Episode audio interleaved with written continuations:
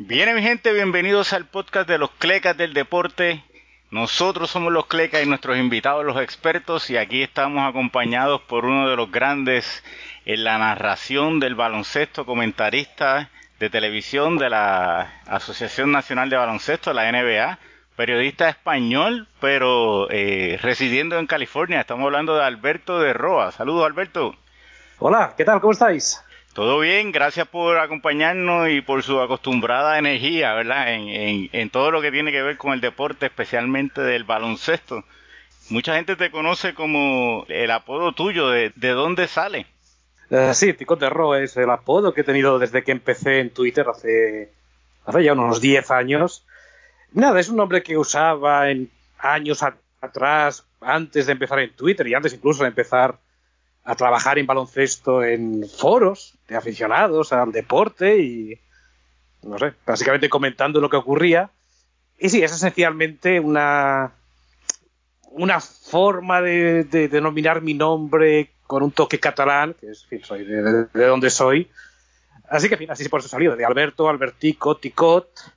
Okay. De ahí sale lo de el apodo. ¿Y, ¿Y hay gente que te llama de esa manera en la vida real? No, no. Al principio sí, cuando empecé, pero no, en la vida real todo el mundo me conoce como Alberto. bueno, como tú mencionas, vienes de, de España, te mudas a Estados Unidos, específicamente a la zona de Los Ángeles. Es un pequeño cambio en cuanto al tráfico, ¿verdad?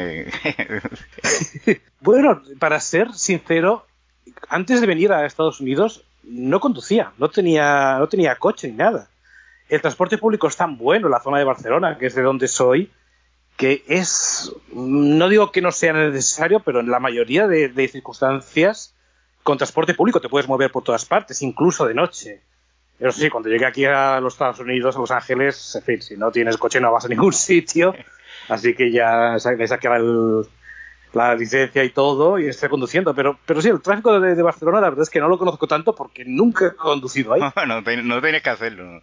No, no había la necesidad. Bueno, Alberto, Exacto. Bar Barcelona, ¿cómo fue tus años de niño? ¿Era, ¿Tú practicabas algún deporte? Ah, no, yo era, era siempre el más bajito de la clase, irónicamente. Luego pegué un estirón cuando era adolescente, pero eh, no era ni mucho menos el tipo de atleta, era más el, el tipo nerd, el tipo empollón que iba más de libros que de hacer deporte. Sí que me gustaba el deporte, pero para verlo, para practicarlo era bastante malo, era bastante inútil.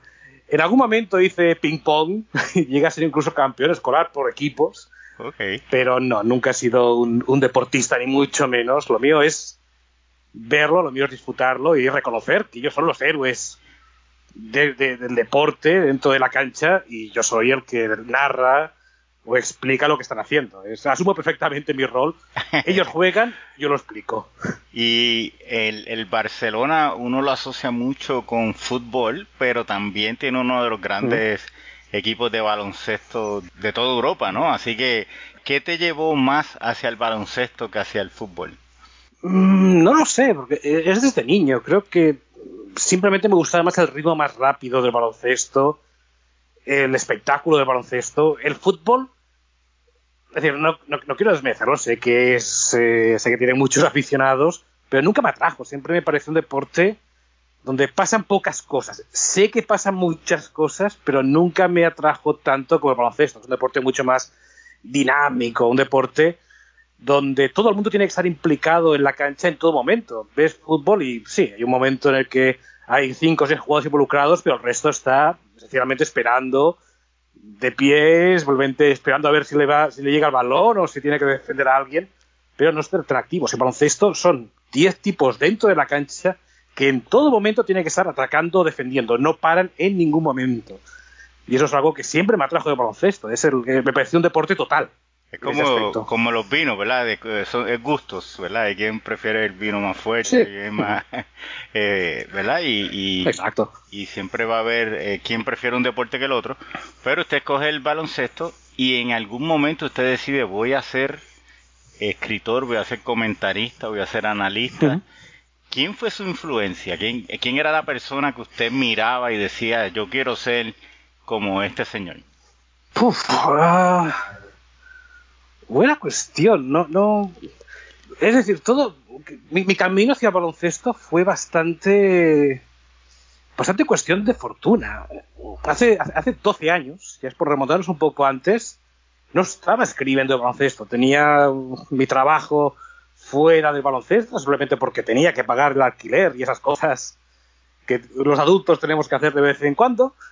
Ah, y en un momento dado, pues aquello de viendo baloncesto, evidentemente era aficionado, gran aficionado al baloncesto de siempre, me encantaba, me quedaba hasta las noches, madrugadas viendo NBA, ya creo que empiezas a escribir, por eso foros, empiezas a conocer a gente, no piensas, en mi caso yo no pensaba que iba nunca a dedicarme profesionalmente a esto, pero una persona, Juanma Muñoz, que era había creado una página web en España, Piratas del Básquet, que aún sigue activa, de hecho, eh, ahí en España, me dijo, oye, ¿por qué no vienes a escribir con nosotros y tal? Y yo, ok, empecé a escribir, mm, gustó, de repente me salió la, primera oportunidad de, tener un trabajo pagado con baloncesto con la web de la ACB, de la Liga de Baloncesto Española, gracias al gran Pablo Malo de Molina, que es toda una referencia en España y es posiblemente la persona más importante eh, que, que, me llevó de ser un aficionado hasta ser un profesional de baloncesto como periodista. Y así fue como todo fue desarrollándose, me salió la oportunidad de Estados Unidos, dije, de perdidos al río, vamos a hacerlo. Y, en fin, creo que por trabajo, suerte, oportunidad, conocer a gente que me ha ayudado y que les soy, estoy muy agradecida por, por esa ayuda, pues me ha llevado a donde estoy, pero no es tanto, ok, quiero ser como tal, es voy a ser yo mismo, ha gustado, funciona, voy a seguir con esto. Ok, si alguien joven nos está escuchando y dice, oye, yo quisiera ser así como, como Alberto de Roa, ¿qué tú le sugerirías que estudiara? ok, te voy a confesar, yo no tengo estudios de periodismo. Eh, quería hacerlo cuando salí de, la preparatoria, quería hacerlo, pero por mm, temas de dinero y académicos, nunca pude entrar en una facultad periodismo. Empecé a hacer psicología, que era, fue la carrera que empecé a estudiar. A los dos años me fui porque no estaba en absoluto convencido y, en fin, básicamente decidí, pues, más adelante ya estudiaré, pero ahora mismo tengo que pagar un alquiler, estaba ya fuera de mi casa familiar, así que trabajando de lo que pudiera. Así que no creo que los estudios sean importantes. Me hubiese encantado, estoy seguro que sería mucho mejor en mi trabajo si hubiera estudiado periodismo, si hubiera estudiado comunicación audiovisual o algún tipo de carrera más relacionada con, lo que estoy haciendo. Pero hay una cosa que es aún más fundamental que los estudios, que, son importantes, no voy a negarlo, pero es tener pasión. Es tener el compromiso de dedicarle, no voy a decir toda tu vida, porque en fin, hay que tener familia, hay que tener amigos, etcétera, pero pensar en todo momento, o sea, si quieres hacer un trabajo bien, lo mejor es que estés pensando casi 24 horas al día en ese trabajo. Si no lo haces, no vas a ser tan apasionado como tu trabajo merece. Y creo que en este trabajo, en, a la hora de explicar el deporte, a la hora de comunicar deporte, creo que es mucho más importante tener esa pasión, tener esa energía, ese, ese, gusto por lo que estás haciendo y por lo que quieres explicar, es más importante que cualquier estudio. Así que lo primero es reevaluar qué pasión tengo, eh, quiero dedicarme a esto, quiero dar mi sangre por esto, si es así, hazlo. Y si no es así, a lo mejor busca otro trabajo, así de fácil. Otra pasión, otra pasión, ¿verdad? Nosotros entrevistamos a Ramón Clemente, ese centro de, Puerto Rico, y para él fue un choque cuando él vino en una temporada a jugar en Puerto Rico y por primera vez los jugadores jóvenes le dijeron OG, ¿verdad? Que, que eh, es una frase que se usa en Estados Unidos de old guy, ¿verdad? La primera vez que se lo dijeron, hey, hey OG, ¿verdad? Él como que se chocó, yo, espérate, no, yo soy de los jóvenes, ¿verdad? Esa, esa transición ahora que, que estás preparado para cuando tú seas el senior y empiecen a llegar los más jóvenes en la industria y te vean a ti como un fuente, ¿verdad? Como, como un, un modelo. ¿Estás, ¿Estás preparado para esa etapa ya, Alberto? Sí, se, me hace raro porque aún, aún estoy aprendiendo. Todo, cada día aprendo algo nuevo. Cada día, cada vez que hago una transmisión, aprendo algo nuevo sobre, en fin, cómo prepararme, cómo ejecutar una narración, cómo explicar una jugada. Así que sí, no, tengo todavía esa percepción de ser ni mucho menos maestro, porque aún soy aprendiz, aún tengo muchas cosas que mejorar, soy muy crítico con lo que hago. Eh. A veces solamente escribiendo un tweet, eh, lo escribo, lo publico, sí, a lo mejor tengo retweets, pero de repente digo, mm, me hubiese gustado hacer la frase de otra forma y me estoy dando patadas. Sin poderlo editar, porque no me gusta lo que he hecho. que en Twitter no lo puedes editar. Soy, tan exigente. soy, tan, exigente conmigo mismo que me cuesta pensar que puedo ser modelo, pero en fin, básicamente creo que eso es un modelo. El hecho de no estar nunca conforme con lo que haces y querer seguir ir más adelante es el mejor ejemplo que todo el mundo, todo el mundo joven necesita aprender de sus mayores. Vamos a brincar al mundo luego de lo que llaman eh, la cuarentena, que todavía en algunos sitios ese mundo no existe todavía, pero ya empezamos a ver deporte, gracias a Dios. Y uno de los eventos que ayudó a empezar a mover esto fue la ACB, que, que usted tiene mucho eh, mucha historia con la ACB y, y este año esa final hay quien dice, no, vamos a, vamos a ponerle un asterisco, tiene menos mérito. ¿Qué, usted piensa de eso, de la gente que, descuenta e, este campeonato de este año?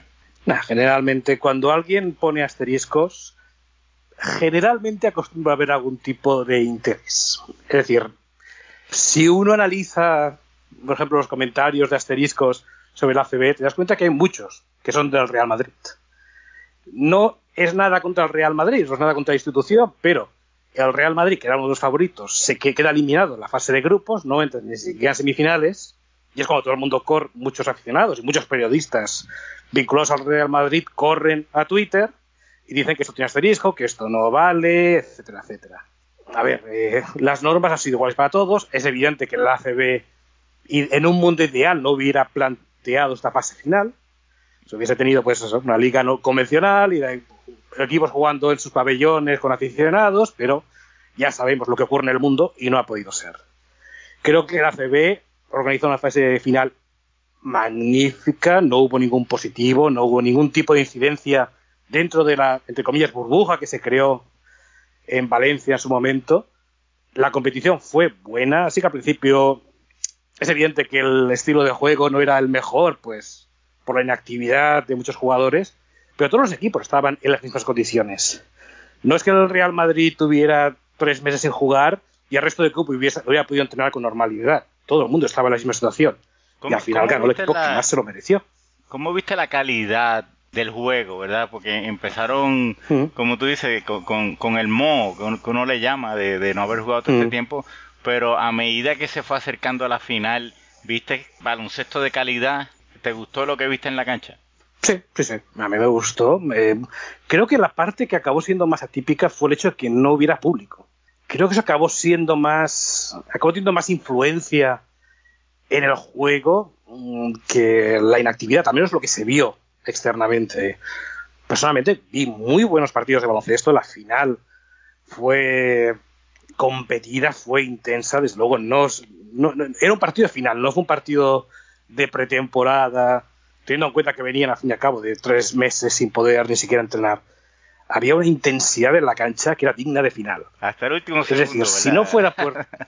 Exacto. Si no fuera por lo que ya sabemos, que es el contexto de por qué esta fase final se disputó de esa forma tan atípica, uno pensaría que fue un partido normal y corriente de los que decían el título. Hablamos de la ACB como preámbulo a la NBA. ¿Qué cosas vio allí que se lleva como lección aprendida para lo que espera a la NBA. El, el, hecho de que no hubiera público, cuánto afectó a los jugadores, eh, e, ese tipo de cosas. ¿Qué, aprendió allí que, pueda llevarse para ahora para la NBA? Sí, eh, la NBA es una liga dirigida por gente muy inteligente. Sé perfectamente que han estado atentos a cómo se terminó la temporada en España y también en Alemania, donde la liga terminó en formato similar, también con sin público. Así que estoy convencido que la NBA ha tomado ejemplo. El hecho de que Alemania y España pudieran acabar sus campeonatos con normalidad, sin ningún caso positivo dentro de su competición cuando, cuando se reinició. En fin, creo que nos hace ser optimistas. Sí que la NBA tiene un reto mucho mayor por un lado, la situación del coronavirus es mucho menos controlada en este país que en Europa, por desgracia. Eh, son más equipos, van a estar durante más tiempo dentro de esa burbuja. Así que va a ser mucho más difícil. Pero todos los epidemiólogos que han estado hablando, que han, recibido entrevistas y les han preguntado por cómo la NBA está organizando la burbuja, son optimistas. Eh, no, son, optimistas por todo lo que pasa afuera, pero todas las normas, todas las, precauciones que la NBA está tomando en la burbuja de Disney World pueden ser suficientes. Evidentemente no lo sabremos hasta que no se inicie, hasta que todos los jugadores, todos los miembros del personal de las 22 franquicias estén físicamente en Disney World, pero soy optimista de que pueden, de poder salir adelante, incluso aunque puede que haya algún positivo dentro de la burbuja. Bueno, vamos a hablar de algunos equipos en particular, a ver qué, cuál es tu impresión o, qué tú esperas. El primero de ellos, Brooklyn Nets, han perdido a Durán, Kyrie Irving, Claxton, Chandler, el centro Jordan, Dinwiddie y Prince. Básicamente siete jugadores de, su roster de 15 y, sabemos que 12 son los que normalmente eh, juegan ¿cómo tú crees que va a poder ser? ¿Debería retirarse la franquicia y no ir a Orlando? ¿Cómo, tú ves el caso de Brooklyn? Bueno, sí, evidentemente es eh, una mezcla de mala suerte. Durán y Karim ya acabó y ya sabíamos que no iban a acabar la temporada, incluso si no hubiera habido la, maldita pandemia. Es evidente que luego han perdido jugadores importantes. Dinwiddie era su mejor jugador desde que Kyrie Irving eh, se lesionó de su hombro. Y sí, a ver, las expectativas de Brooklyn este año no eran tampoco muy, muy grandes, incluso aunque Dinwiddie y Chandler y DeAndre Jordan, etcétera, hubiesen acabado la temporada. Mm, el, objetivo básicamente era meterse, acabar de meterse en playoff y pelear en primera ronda, pero lo más probable es que el equipo al que, se hubiera enfrentado, ya sea Milwaukee o Toronto o Boston, generalmente ya esperábamos que iban a acabar ganando. Sí que a lo mejor si Brooklyn, los Nets hubieran sabido dos semanas antes que van a estar tan diezmados, a lo mejor hubieran dicho, oye, renunciamos y no vamos. Pero en fin, ahora ya está todo el mundo preparado para ir. Creo que soy cuando viajan a, Orlando. Así que, en fin, acaba la temporada, dar oportunidad a los jóvenes y, en fin, si pueden hacer algún milagro, ganar algún partido extra, pues mejor que mejor probablemente entren a los playoffs porque el equipo que está noveno son los Wizards que van sin Bradley Bill, así que eh, es interesante un caso de que un equipo tan diezmado entre a los playoffs eh, solamente en estos tiempos. Vamos a ver algo parecido a eso. El, el equipo de Los Ángeles Clippers firmó a Joaquín Noah para los para los playoffs. Eh, hay quien, hay quien lo ve como esos son safe fouls para darle a Anthony Davis. este, ¿cómo, ¿Cómo tú ves a los Clippers en lo que, en lo que queda De, de la temporada? No, con los Clippers soy creo que más optimista que antes del parón de temporada. Simplemente porque no van a perder a ningún jugador. Todos los jugadores importantes van a estar ahí. Eh, Lou Williams, quien era de los más indecisos de si quería ir a Orlando o no, finalmente va a ir y es un jugador fundamental para cerrar partidos en el equipo de Doc Rivers. Doc Rivers mismo tiene una grandísima experiencia, sabe perfectamente cómo disputar campeonatos, ha ganado ya un campeonato con los Celtics. Así que con los Clippers soy más optimista porque no ha perdido a nadie y es un equipo que es ese tiempo extra que otros equipos no han tenido para poder preparar, para poder fraternizar, va a beneficiar, creo, a equipos que son relativamente nuevos, que aún, que aún tienen que desarrollar química, como son los Clippers. Y creo que puede pescar a los equipos como los Bucks, estaban más establecidos, que tenían esa inercia de ya conocerse bastante de años anteriores, por tener una plantilla bastante similar. Así que creo que puede beneficiar a Clippers este parón de temporada. Vamos a hablar ahora de dos centros europeos que han rebajado, pero increíblemente, eh, ¿Eso será bueno o será malo? Porque estamos acostumbrados a verlos con, con esa fuerza debajo del canasto. Eh, y estamos hablando, por supuesto, de Marc Gasol y el centro de, de, los, de los Denver Nuggets, eh, Jokic. Eh, ¿Tú crees que, que, es mejor porque van a tener más estamina o les va a quitar de, de su juego habitual? Mm, creo que Margasol va a ser bueno. Margasol no necesita ser un jugador corpulento porque es muy inteligente. Es decir, su gran virtud nunca ha sido el físico, su gran virtud es su inteligencia. Es saber perfectamente dónde situarse, saber perfectamente eh, o leer perfectamente cuál es la intención de su pivo rival y molestarle, incordiarle lo máximo posible. Y el hecho de que ahora vaya a ser estar más ligeros. Y hemos visto fotos por redes sociales que sí, se ve que ha rebajado mucho de, peso. Ha ganado músculo también y eso creo que va a ser bueno para Toronto.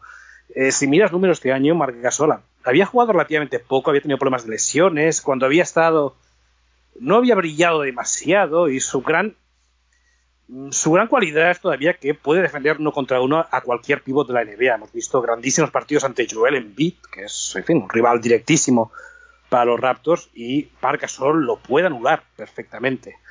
Así que me gusta mucho de Marcasol, creo que eso le puede dar más minutos y más responsabilidad. Y en el caso de Jokic, es evidente que hay un factor importante, y es que está sufrió eh, coronavirus estando en Serbia. Esperemos que esté recuperado al 100%. Y sí, lo hemos visto más, más, eh, más fino también de forma. Y también va a ser bueno, es un jugador que le encanta subir el balón. Es un pivot de los más corpulentos de la liga, pero juega a veces que parece un base, parece un parece un point guard de toda la vida, aunque evidentemente de siete, de siete pies de altura y bastante más corpulento de, lo normal. Pero sí, el hecho de que pueda ser más ágil le tiene que ayudar mucho más para estas situaciones. Bueno, y ahora un equipo que tú debes conocer muy bien, Los Ángeles Lakers, sufrieron la baja de Avery Bradley. Hay quien dice, pues Avery Bradley no importa, tenemos eh, a Rondo, tenemos a, Caruso, pero a, nuestra manera de verlo, Avery Bradley era bien importante en la defensa de los Lakers, porque la, la, clave de los Lakers obviamente es Anthony Davis en su defensa, pero la presión que ponía toda la cancha de Avery Bradley, no, no hay otra persona que lo vaya a hacer como, como él lo hacía. Los Lakers firman a J.R. Smith, que viene a coger el rol más o menos que ya tenía Dion Waiters. Así que, eh, ¿cuán importante tú crees que va a ser esa ausencia de Avery Bradley? ¿Es, una pieza más que no va a hacer, no va a tener ningún efecto en el tren Lakers? ¿O tú crees que eh, era una pieza importante que les va a quitar oportunidad? Sí, creo que lo ha explicado bien. Eh, Avery Bradley es un jugador importante, un jugador que titular indiscutible para Frank Vogel, pero es una posición que los Lakers tienen bien cubierta. Mencionas a Dion Waiters, mencionas a J.R. Smith, pero también está Kentavious Caldwell Pope, que es un jugador que cuando tiene demasiadas responsabilidades ofensivas es un problema para Lakers, pero cuando está bien rodeado, cuando tienes a los LeBron, Davis, a los Danny Green que pueden resolver el balón, Kentavious Caldwell Pope es un muy buen reemplazo como especialista defensivo de perímetro. Y creo que en ese aspecto los Lakers tienen bien cubierta la baja de Bradley, aunque evidentemente estoy seguro que les encantaría poder tenerle. Y luego cuando ya ves el banquillo, sí, está Alex Caruso, que también es un muy buen defensor.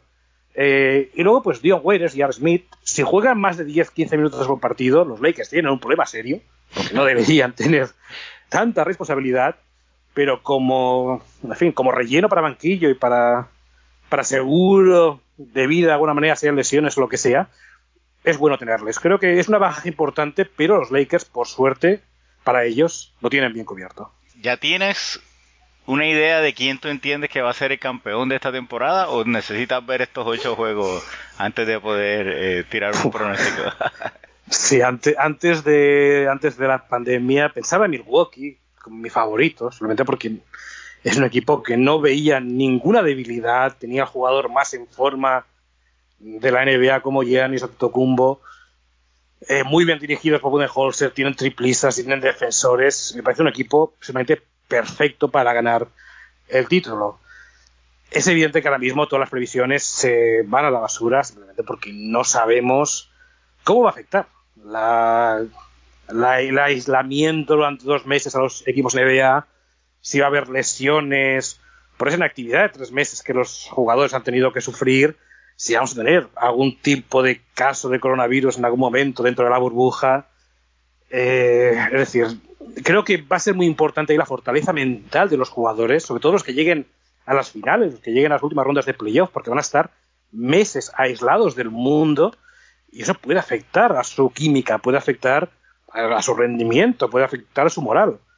Así que ahí es cuando veo veteranos como LeBron James, que ya han estado en 20.000 batallas, que están acostumbrados a largos caminos a los playoffs y a las finales, pueden tener una cierta ventaja. Y ahí es donde creo que Lakers puede tener ese, ese extra de conocimiento de lo que es una competición tan exigente como la que va a ser la Disney World y pueden ser ligeros favoritos. Pero en fin, veremos. Pueden pasar tantas cosas que van a ser los playoffs más imprevisibles de los últimos años, sin ninguna duda. No, increíble, increíble. las circunstancias nos llevan a, tiempos increíbles y a temporadas increíbles como esto que vamos a ver, eh, donde vemos hasta eh, los Pelicans todavía con, con oportunidades de entrar, que a la NBA no le va a estar malo, ¿verdad? De que puedan dar más partidos de Zion Williamson para crear ese, ese entusiasmo, ¿verdad? Y hablando de eso, ¿qué nota tú personalmente le das a Adam Silver por, por cómo ha manejado la, la NBA este año? Sí, Adam Silver, eh, sí, le voy a dar muchísimo mérito. Si te acuerdas, cuando llegó Adam Silver, ya le salió la primera crisis de forma grande a los dos meses de llegar, que fue en fin, las, con aquella grabación de Donald Sterling, propietario de los Clippers, de índole bastante racista, que eventualmente pues, acabó con su vida como propietario. Es una crisis que Adam Silver manejó de forma ejemplar, se llevó el respeto de jugadores, propietarios, medios, y ese crédito que ganó, afortunadamente para la NBA no lo ha perdido. Eso le ha servido para firmar un nuevo convenio colectivo sin ningún tipo de drama, como el anterior, que provocó cierre patronal que acabó deteniendo la liga durante meses y ahora se encuentra con una crisis totalmente diferente, pero que también ha sabido manejar bien hasta el momento. Para la temporada, la, competición, antes que cualquier otra gran liga profesional en Estados Unidos, eh, fue muy consciente que iba a dar ejemplo a todo el mundo y a todo el país de que este era un problema serio y es evidente que acertó. Es decir, todo, día que hubiera la NBA hubiera seguido, hubiera sido pues eh, más peligroso para los públicos, para jugadores, así que lo detuvo cuando había que hacerlo. Ahora bien, todo el legado de Adam Silver está en juego en Disney World. Si la competición termina, se proclama un campeón y todo el mundo se puede ir a casa bien de salud, va a ser un gran éxito. Si la competición no puede terminar, si hay un caso grave, de coronavirus, si hay alguna persona dentro de la burbuja que se pone enferma de gravedad, es algo que Adam Silver lo va a tener en su historial durante toda su carrera. Así eh, que lo que está en juego para la NBA y Adam Silver es enorme. Alberto, en tu caso personal, ¿tú, ¿tú vas para Orlando para la burbuja o tú vas a estar narrando los juegos eh, de manera remota? Ah, estaré aquí. No voy a, no voy a Orlando seguro. Así que, todas las televisiones, incluso las que van a transmitir a nivel nacional en televisión, lo van a hacer a distancia. Y sí, el NBA League Pass va también a hacerlo a, nivel remoto. A nivel remoto, eh, ok. Nosotros tenemos una sección que se llama el Ping Pong Click, Alberto, y simplemente te vamos a decir un nombre y tú nos vas a decir la primera anécdota que te venga a la mente de, ese nombre, persona, lugar o, evento, ¿ok? Carlos Morales. Carlos Morales, eh, sí, no, he tenido mucha interacción, bueno, he tenido interacción con él. Eh, soy, consciente de que es una persona importantísima para la relación de la NBA en español, el y Álvaro Martín. Pero sí, es, es importante. Creo que todos los que estamos aquí en, Estados Unidos transmitiendo en español, que tenemos un compromiso con la comunidad hispana, que es enorme en este país, tenemos mucho que agradecer pues, a Carlos Morales por saber explicar el baloncesto y explicarlo en español, que es, algo que aquí no, estamos acostumbrados, porque incluso la gente que habla español en inglés generalmente se va en inglés para escuchar sus narraciones, porque están más acostumbrados. Así que el camino que nos abre Carlos Morales a todos los demás ha sido fundamental para poder dedicarnos a esto. Y ya, ya que lo menciona Álvaro Martín. Eh, Álvaro Martín es una persona curiosa. Todas las interacciones que he tenido con él, es porque he colgado algo en Twitter y no le ha gustado y me lo ha hecho saber. saber. Así que no sé muy bien. Eh, es, peculiar, pero sí, en fin, sé perfectamente que es un maestro de periodistas, eh, sé que trabaja en inglés y en español, lo cual es algo que, por ejemplo, yo no puedo hacer. Así que es, un gran modelo de sobre cómo triunfar para un latino dentro de los medios estadounidenses. Pero, pero sí, es, es, es una persona peculiar y no sé muy bien Creo que tendrías que preguntarle qué piensa de mí porque tengo mis dudas al respecto. Yo desde luego le tengo un respeto enorme. Pau Gasol. Uf, Pau Gasol es... Hablábamos antes de las personas más importantes en, mi carrera. Pau Gasol es evidente que no es mi jefe y es mi compañero de trabajo, pero mi vida, mi carrera sería totalmente diferente sin Pau Gasol. Si vine a Los Ángeles fue porque Pau Gasol estaba en Los Ángeles eh, si empecé a ser conocido de alguna manera fuera de, pues, del mundo Twitter, es por haber podido entrevistar a Pau Gasol, por haber sido alguien que durante un tiempo estuvo relativamente cercano a Pau Gasol. Como aficionado al baloncesto, mi pasión por este deporte no sería la misma sin Pau Gasol.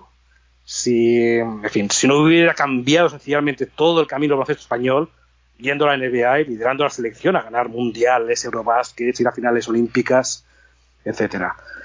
Pau Gasol, aparte de ser una de las mejores personas que he conocido en mi vida, de igual que sea de baloncesto, de igual que sea de camarero, de lo que sea, Pau Gasol es una de las personas que yo tengo más placer, el, honor de conocer y de que pueda acercarse a mí y que sepa mi nombre. Es, francamente, es el mayor honor que puedo haber tenido trabajando con baloncesto. Cesto. Un, futuro Salón de la Fama sin lugar a duda. Y, sin duda, sin duda alguna. Y por último, Kobe Bryant. Kobe. Con Kobe no, eh, nunca tuve una relación personal, sí que alguna vez le pude hacer alguna pregunta en la red de prensa y es aquello de wow, Kobe, le he hablado a Kobe Bryant y Kobe me ha respondido. Eso es, es un honor que se me queda para siempre. Con Kobe tuve la fortuna de alguna manera de haber conocido en su segunda parte de carrera.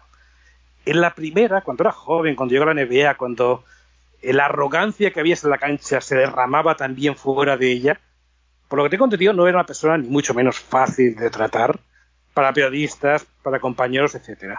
El Kobe Bryant que pude ver de cerca era el Kobe más relajado. Es decir, un Kobe que dentro de la cancha sí que seguía siendo un asesino, seguía siendo jugador que quería derrotar, quería desplumar a todos los rivales que se le pusieran enfrente, pero fuera de la cancha era muy consciente del impacto de su marca, el impacto de, de, su personalidad. Sabía que iba a ser un ejemplo, para bien o para mal, para nuevas generaciones. Supongo que la paternidad, evidentemente, también ayudó, pero el Kobe que vi era un Kobe relajado, un Kobe amable, un que era consciente de ese, papel que él tenía en futuras generaciones. Y luego ver todo lo que hizo después de retirarse, el impacto que tuvo en baloncesto femenino, que es generalmente para... Es, es decir, no es una cuestión de machismo o lo que sea, es una cuestión de que es el deporte menor, porque no tiene ni mucho menos tanto impacto mediático, no recibe tanto dinero por patrocinadores, no tiene tanto interés en cuanto a audiencias, pero es un deporte que a mí personalmente me fascina, me encanta verlo, pero soy consciente de que no tiene, el, no despierta el interés para todo el mundo. Kobe Bryant fue el mejor embajador para poder promocionar ese deporte femenino y predicando con el ejemplo, entrenando a futuras generaciones de jugadoras, como su propia hija Gianni va a ser una futura estrella del deporte. Así que la, la de Kobe fue uno de los golpes más duros que como periodista y como aficionado he recibido. Y el hecho de que aún estemos ahora mismo en un mundo totalmente diferente no puede hacer olvidar que fue una noticia absolutamente trágica y que nos cambió a todos. Fuerte, fuerte aún, aún hoy, ¿verdad? Pero es que este año hace parecer que fue hace más tiempo, porque todo lo que ha ocurrido, ¿no? Pero este año ha sido fuerte por muchos aspectos, incluyendo la muerte trágica de Kobe Bryant. Alberto, un millón de gracias, pero antes de que te nos vaya, nosotros tenemos una sección que se llama el Cleca Award es un premio a algo que te frustra, que, te deja pensando, qué cleca. Eh, ¿tienes, ¿Tienes algo para, para nosotros? Ah, se lo voy a dar a este país, a Estados Unidos. Es un país donde yo he estado, llevo 10 años aquí, casi 10 años, y he estado encantado. No tengo especial nostalgia de volver a vivir en España. Creo que es un país que tiene tanto que ofrecer, donde uno puede prosperar, donde uno puede tener oportunidades para llegar lejos y trabaja duro. Sé que es un tópico, pero era así, aunque es evidente que hay quien lo tiene más fácil que otros y evidentemente el movimiento de Black Lives Matter lo explica mucho mejor de lo que lo puedo explicar yo, pero he estado muy contento con estar aquí.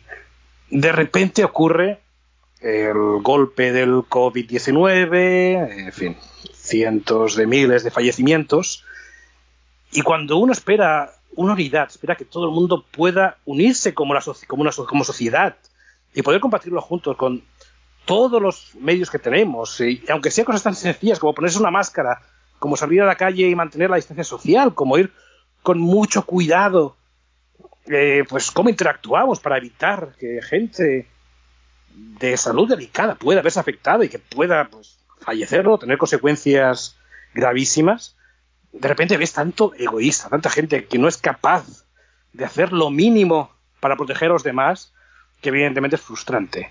A nivel profesional, evidentemente me afecta, porque cuando antes volvamos a normalidad, antes hay deporte, antes hay NBA a pleno rendimiento, volvemos a tener fans en las gradas, y todo es mucho mejor. Pero, en fin, a nivel de ciudadano, uno espera mucha más responsabilidad de todo el mundo y no lo no hemos tenido. Y por eso estamos tan mal comparado con otros, otros países. Así que sí, ese es desde luego mi Clegg Award eh, en los últimos meses. Una pena. No, no, eh, empezando por Rudy Gobert, por tocar los micrófonos de los, de los periodistas, ¿verdad? este, así que ahí va el Clegg Award a la gente que no tiene la empatía ¿verdad? Que, no, no piensa en, su prójimo durante este tiempo tan difícil. Así que un millón de gracias. Sí, Gobert, sí, Gobert, era ingenuo. No, sabíamos todavía la magnitud, no podíamos imaginárnoslo. Ahora ya lo sabemos. Hay cientos de miles de muertos. Lo sabemos. Hay que ser un poco más inteligente y un poco mejor con el prójimo. E, es así. Así que, Alberto, te pueden seguir en arroba ticot de Roa, T-I-K-O-T-D-E-R-O-A en Twitter. Eh, también estás en Hoops Hype, que son estas cuentas donde te ponen muchas fotos, hacen muchas listas de los mejores eh, latinos, los mejores clubes. Tú hiciste uno bien interesante que era los clubes que más habían drafteado en la NBA, los clubes fuera de Estados Unidos eh, súper interesante, así que pueden verlo allí en Hoopside. Eh, también lo pueden seguir en inglés, en arroba alberto de Roa, así que pueden pasar por allí un montón de información. Va a estar trabajando en el League Pass en español durante, durante este próximo torneo, así que eh, un honor para nosotros Alberto y esperamos invitarte más adelante. Gracias por acompañarnos por aquí. Un placer y cuando quieras, hasta la próxima. bueno, a todos nuestros seguidores, favor de suscribirse a nuestro canal de YouTube, es la manera en que más nos pueden apoyar. También nos pueden conseguir en Twitter o Facebook, Clecas del Deporte. Un millón de gracias y bendiciones.